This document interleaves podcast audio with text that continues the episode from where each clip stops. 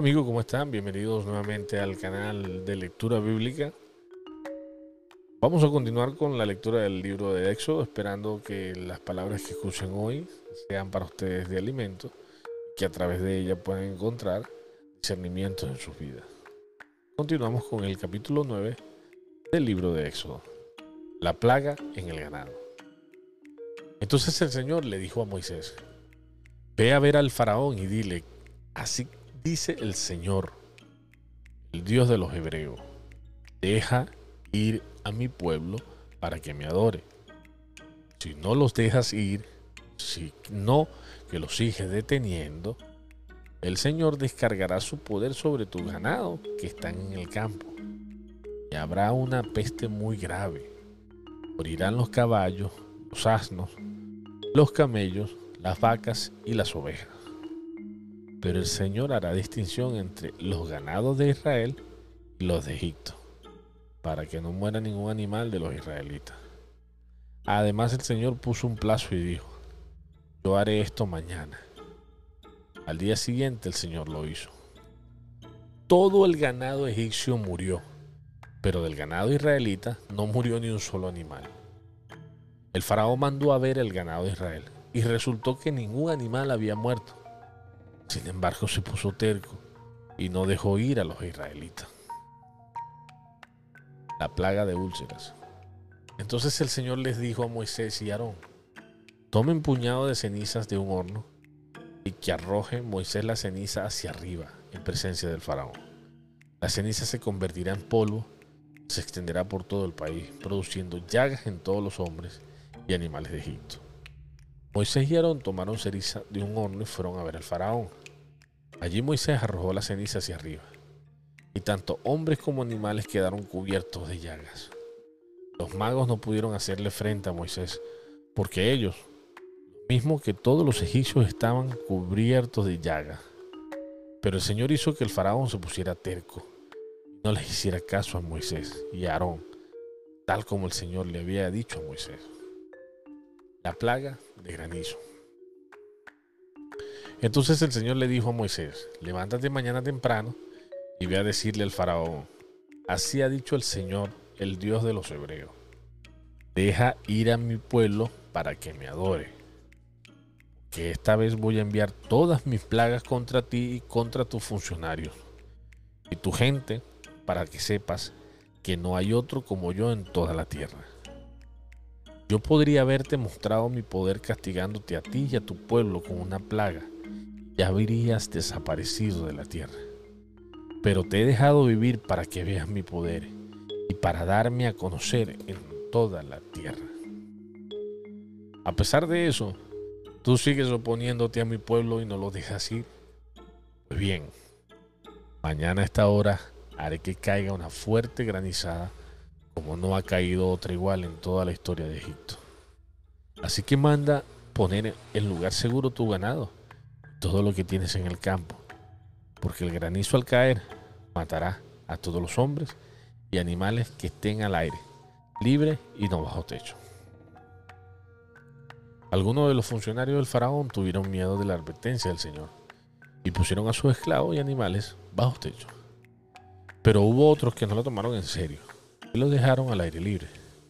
Entonces el Señor les dijo a Moisés, levanta tu brazo hacia el cielo para que todo Egipto caiga granizo sobre hombres y animales y sobre todas las plantas de los campos egipcios.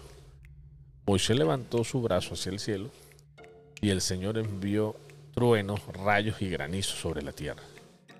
Hizo que granizara en todo Egipto y el granizo y los rayos caían sin parar. Toda la historia de Egipto jamás había caído una granizada tan fuerte.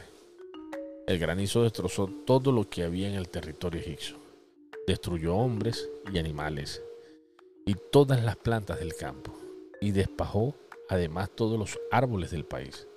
A pesar de eso, en la tierra de Gozen donde vivían los israelitas, no cayó un solo granizo.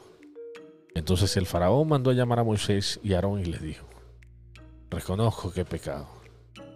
La culpa es mía y de mi pueblo y no del Señor.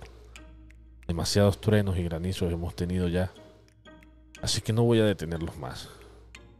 pidan ustedes al Señor por nosotros, yo los dejaré ir. Y Moisés le contestó, tan pronto como yo salga de la ciudad, levantaré mis manos en oración al Señor. Entonces dejará de granizar y no habrá más trueno para que sepas que la tierra es del Señor. Pero yo sé bien que ni tú ni tus funcionarios tienen todavía temor de Dios, el Señor. Los sembrados de lino y de cebada quedaron destrozados, pues la cebada estaba ya en espiga y el estaba en flor. Pero al trigo y al centeno no le pasó nada, porque brota más tarde. Cuando Moisés salió de la ciudad después de haber estado con el faraón, levantó sus manos al Señor en oración. Inmediatamente dejó de granizar y de llover, no hubo más truenos. Pero cuando el faraón vio que ya no llovía, ni granizaba, ni había truenos, volvió a pecar. Y no solo él se puso terco, sino también sus funcionarios. El faraón se puso terco y no dejó ir a los israelitas tal como el Señor lo había dicho antes por medio de Moisés. Éxodo capítulo 10. La plaga de langosta. El Señor le dijo a Moisés, ve a ver al faraón, pues yo he hecho que él y sus funcionarios se pongan tercos para mostrarles las grandes maravillas que yo puedo hacer. Pero tú les cuentes a tus hijos y nietos la forma en que me burlé de los egipcios y las grandes maravillas que hice entre ellos. Así sabrán ustedes que yo soy el Señor. Moisés y Aarón fueron a ver al faraón y le dijeron, Así dice el Señor, el Dios de los hebreos. ¿Hasta cuándo te negarás a humillarte delante de mí? Deja ir a mi pueblo para que me adore. Porque tú sigues oponiendo a dejarlo ir Mañana haré que vengan langostas sobre tu país, las cuales cubrirán la tierra en tal cantidad que no se podrá ver el suelo. Se comerán lo poco que haya quedado después del granizo. Y se comerán también todos los árboles del campo. Llenarán tus palacios y las casas de los funcionarios y las casas de todos los egipcios. Serán algo como nunca vieron tus padres ni tus abuelos de sus días hasta los nuestros. Al terminar de hablar, Moisés dio media vuelta y salió del palacio del faraón. Entonces los funcionarios del faraón dijeron, ¿hasta cuándo nos vas a causar problemas este hombre? Deje su majestad que esa gente vaya a adorar a su Dios, el Señor. Todavía no se da cuenta su majestad de que Egipto está arruinado. Faraón mandó a llamar otra vez a Moisés y a Aarón y les dijo, vayan a adorar al Señor su Dios. Pero antes dígame, ¿quiénes van a ir? Moisés contestó, tenemos que ir con nuestros niños y ancianos, hijas e hijos y con nuestras ovejas y vacas, para que, pues para nosotros es una gran fiesta del Señor. Pero el faraón les dijo, claramente se ven sus malas intenciones, y ustedes creen que el Señor los va a acompañar y que voy a dejar que usted y sus niños se vayan. Pues no va a ser así. Vayan ustedes, los hombres adultos, a adorar al Señor, ya que es lo que quieren. Faraón ordenó que los echaran de su presencia. Pero el Señor le dijo a Moisés, extiende tu brazo sobre Egipto, para que vengan las langostas y acaben con todas las plantas del país y con todo lo que quedó después del granizo. Moisés extendió su brazo sobre Egipto, y el Señor hizo venir un viento del este que sopló sobre el país todo el día y toda la noche. Al día siguiente, el viento del este había traído las langostas, las cuales invadieron todo el país. Nunca antes hubo ni habrá después tantas langostas como aquel día pues cubrieron la tierra en tal cantidad que no se podía ver el suelo. Se comieron todas las plantas y toda la fruta que había quedado en los árboles después del granizo. No quedó nada verde en ningún lugar de Egipto, ni en el campo, ni en los árboles. El faraón mandó a llamar inmediatamente a Moisés y le dijo, he pecado contra el Señor su Dios y contra ustedes. Pero les ruego que tan solo esta vez perdonen mi pecado y que oren por mí al Señor su Dios, para que por lo menos aleje de mí esta plaga mortal en cuanto Moisés salió del palacio del faraón, oró al Señor. Entonces el Señor cambió el rumbo del viento y lo convirtió en un fuerte viento del oeste, que se llevó las langostas y las echó al mar rojo. No quedó en todo Egipto una langosta. Pero el Señor hizo que el faraón se pusiera terco y que no dejara ir a los israelitas. La plaga de tinieblas. Entonces el Señor le dijo a Moisés, extiende tu brazo hacia el cielo, para que en todo Egipto haya oscuridad tan espesa que hasta se pueda tocar. Moisés levantó su brazo hacia el cielo y hubo una oscuridad tan grande en todo Egipto que durante tres días nadie podría ver a su vecino ni moverse de su lugar. En cambio, en todas las casas de los israelitas había luz. Entonces el faraón mandó a llamar a Moisés y le dijo, vayan a adorar al Señor y llévense también a sus hijos, pero dejen aquí sus ovejas y vacas.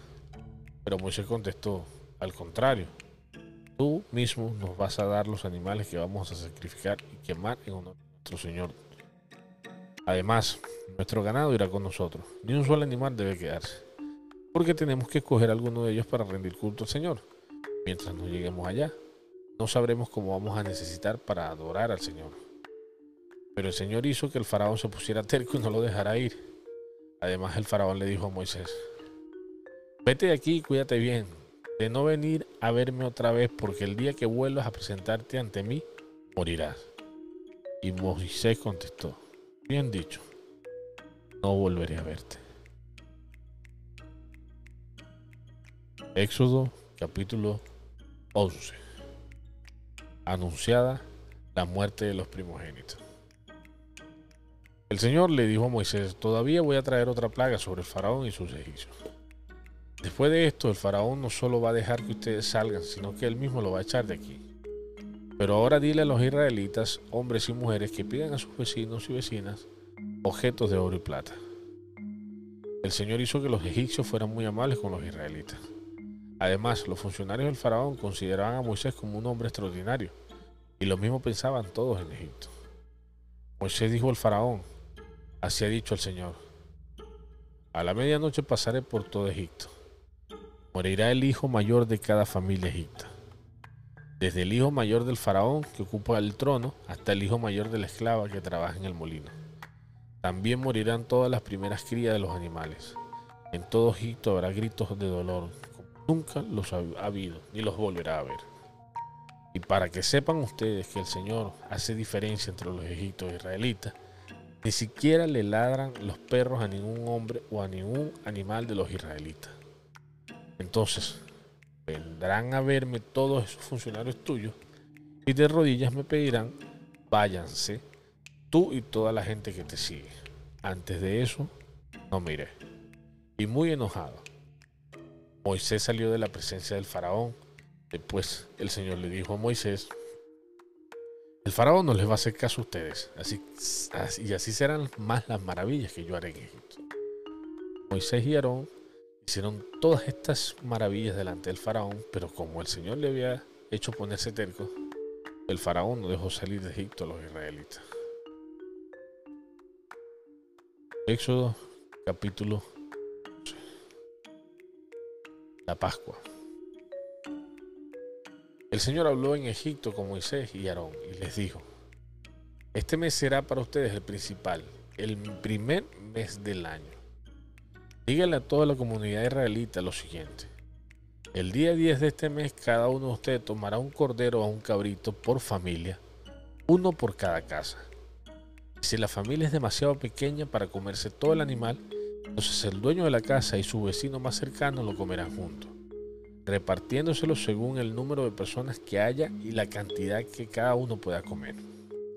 El animal debe ser de un año, macho y sin defecto y podrá ser un cordero o un cabrito. Lo guardarán hasta el 14 de este mes y ese día todos y cada uno en Israel lo matarán al atardecer. Tomarán luego la sangre del animal y la untarán por el, todo el marco de la puerta de la casa donde coman el animal.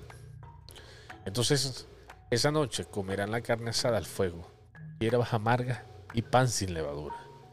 No coman ni un solo pedazo crudo o hervido todo el animal, lo mismo la cabeza que las patas y las entrañas, tienen que ser asado al fuego.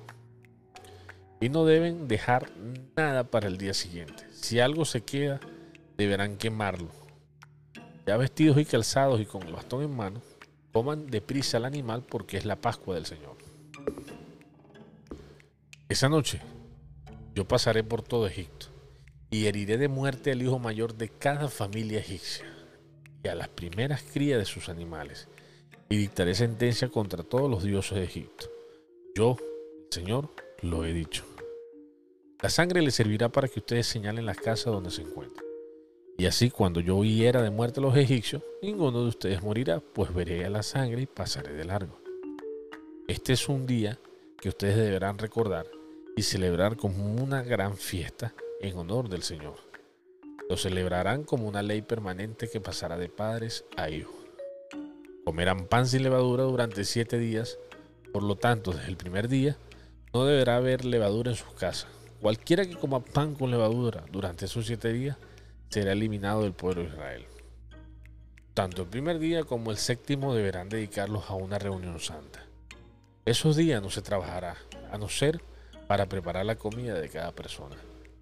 La fiesta de los panes sin levadura es un día que ustedes deberán celebrar porque en ese mismo día los saqué de Egipto a todos ustedes. Lo celebrarán como una ley permanente que pasará de padres a hijos. Verán pan sin levadura desde la tarde del día 14 del primer mes hasta la tarde del día 21 del mismo mes.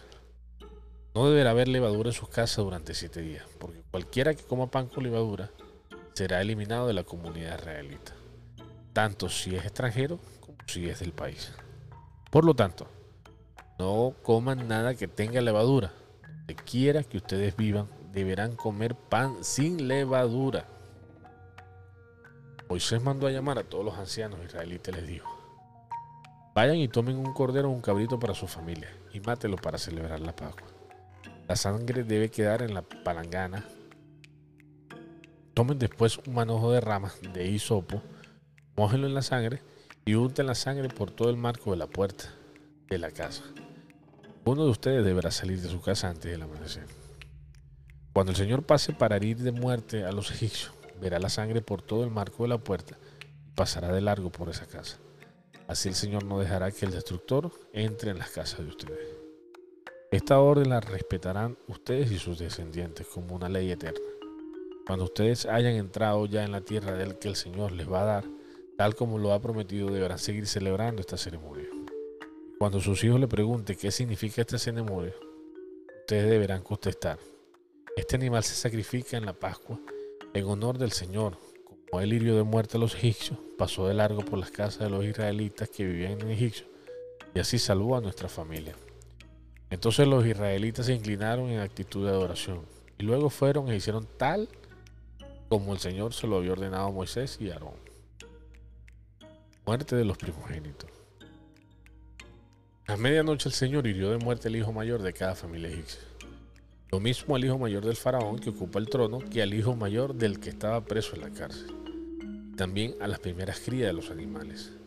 El faraón y sus funcionarios y todos los egipcios se levantaron esa noche y hubo grandes gritos de dolor en todo Egipto. No había una sola casa donde no hubiera algún muerto.